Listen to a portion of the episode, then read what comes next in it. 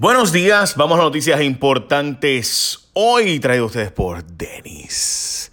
Bueno, Wanda Vázquez queda fuera. El nuevo día descarta a Pierluisi, pero yo no estoy tan seguro. Hoy es 29 de julio de 2019 y estamos en la fecha donde el gobernador esta semana tiene que escoger un nuevo secretario de Estado para que haya un nuevo gobernador o, y que sea confirmado, by the way, por Cámara y Senado, o sería debidamente juramentada como gobernadora la secretaria de Justicia Wanda Vázquez, quien dice que no le interesa la posición, pero honestamente pues tendría que renunciar a ser secretaria de Justicia si no quiere la posición, dice el profesor José Julián Álvarez González, que tiene que aceptarla por ser un mandato a la posición y no a la persona, es decir, que es un mandato constitucional y legal, es decir, la ley la obligaría a aceptar la posición a menos que renuncie a ser secretaria de eh, la, de justicia y entonces no sucedería como gobernadora o a menos que la ley se declare inconstitucional. Y obviamente pues eso es más complicado aún. Pero bueno, en fin, el nuevo día dice que la cosa está entre Jennifer González y Tomás Rivera Chats. Yo sigo pensando que ese no es el escenario porque Jennifer González sabe que si Rivera Chats eh, se convierte en gobernadora ahora, ella no va a poder aspirar en el 2020 y cuidado sin el 2024 porque Tomás Rivera Chats es de extremadamente fuerte al tomar las posiciones y dirigir el partido, más dirigir las estructuras del gobierno, difícilmente una vez tú logras esa estructura, difícil tumbarlo en una primaria. Así que, y esa es la verdad, y ella lo sabe. Así que, por tanto, en la Cámara ella moverá sus fichas para evitarlo, para trancar ese juego. Y entonces, en el caso del Senado, pues obviamente Jennifer González igualmente difícilmente le deje, deje tomar Rivera Chats que ella se convierte en gobernadora. Esa guerra de ellos dos lleva muchos años y todos la sabíamos y hablábamos de ella desde el principio de cuatro y la gente decía, no, disparatero, un equipo, hashtag, buste.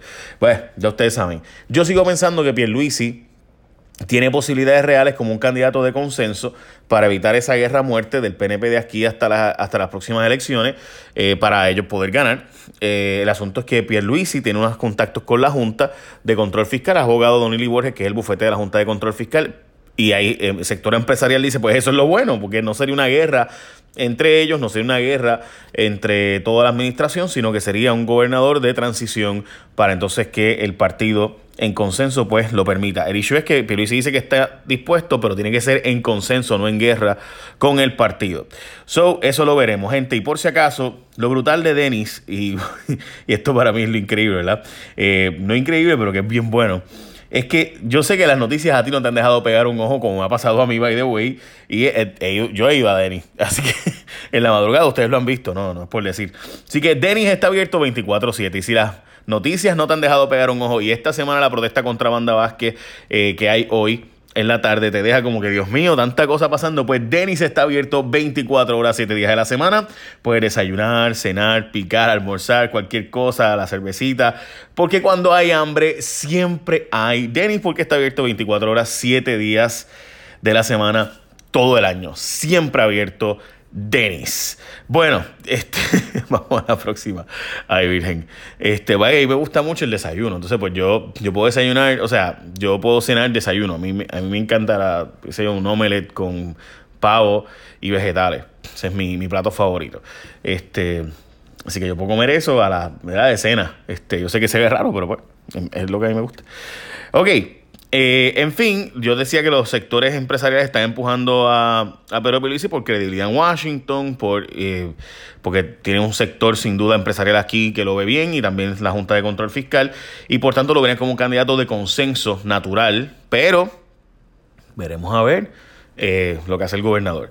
Productor de Nación Z buscó acallar a Rauli, pero hay más, plugó la extorsión eh, hay una investigación federal y hubo un allanamiento, eh, confirma Melissa Correa del periódico El Vocero, contra Sixto George. Sixto George Díaz Colón es un eh, productor, fue productor del Guitarreño, del Molusco y ahora de Nación Z, donde él estuvo mucho tiempo trabajando en los medios de comunicación, particularmente en SBS, y hay mucha más información de lo que viene por ahí. Supuestamente le ofrecieron 100 mil dólares a Rowley para que no divulgara un supuesto segundo chat que involucra a altas figuras de la presente administración.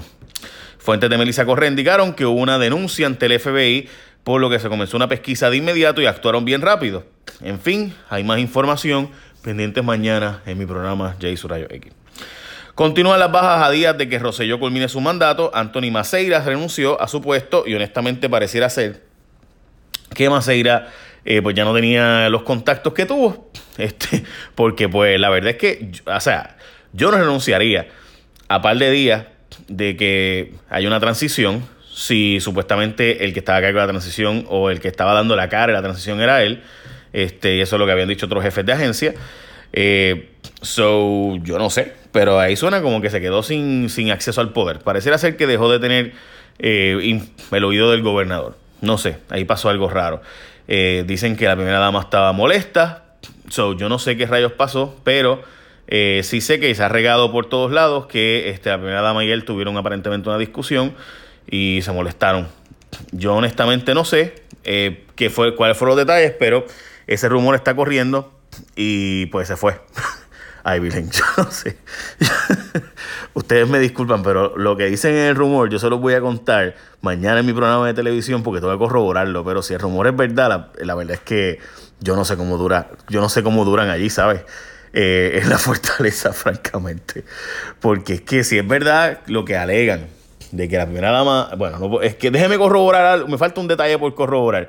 Si yo logro corroborar ese detalle de, de cómo fue, de por qué fue la discusión entre la primera dama, eh, entre Macer y la primera dama, pues a mí, me dijeron una cosa que, que la primera dama iba a convocar una conferencia de prensa. Bueno, nada, déjeme corroborar un detalle, porque el detalle creo yo que es bien importante y, se los contaré. Para mí, yo sé que suena chisme, sé que acabo de sonar chismoso, pero es que, pero es que gente, de verdad que es que son cosas que, uno no puede creer. Eh, bueno, continúan las bajas, como les había dicho, ¿verdad? Pues los federales le meten mano a COI por presunto lavado de dinero. Fuentes de El Vocero revelaron que los federales investigan la agencia de publicidad COI Américas y a su presidente Edwin Miranda. Según su rotativo, hay una pesquisa por lavado de dinero, según alegan por ahí. Eh, y se alega que hay también facturaciones extrañas, aparentemente dobles y triples y esas cosas. So, veremos a ver. Pendientes, esta, esta información lleva corriendo un tiempo ya de que fueron entrevistados tanto unos empleados como el presidente Edwin Miranda de COI, estamos hablando de unos miembros del chat y unas personas más prominentes en la, en la, en la compra de medios en Puerto Rico. Si compra de medios me refiero a comprar anuncios en los medios, por si acaso. pendientes, pendientes.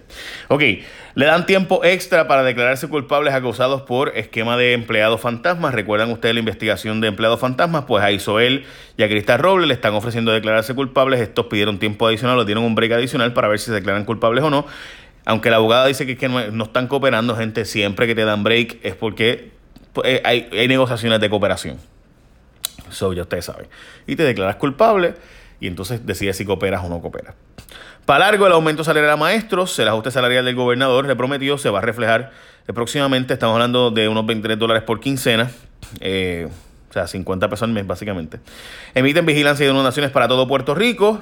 Está a las 6 de la tarde. Larry Selhammer piensa en el retiro de la política. Eh, by the way, anunció que si no corre para Washington o para Ponce, eh, que si Jennifer se quita de Washington, corre para Washington. Que si Marita se quita de Ponce, corre para Ponce. Pero pues que no ha decidido aspirar a un cuarto término, porque además él había dicho que él creía en solo tres términos para la legislatura. Yo creo que esas son las noticias más importantes hoy. Como se habrán dado cuenta, hay noticias bien calientes en el vocero, especialmente sobre investigaciones federales. Así que esto cada vez más parece un rico act. Parece cada vez más una, organización criminal que gobernaba Puerto Rico, donde se básicamente repartieron el botín como si fuera juguito de parcha. Así, gente, como usted lo oye donde reparten el buen juguito es en Denis, 24-7. Usted va allí, se sienta, no importa qué hora, qué día, y puedes comer, y puedes beber, y la pasas bien, y en familia, y lleva a los nenes, y comen gratis por las tardes. qué cool. Si compras un plato, por si acaso, a precio regular. Echa una bendición, gente. Buen día.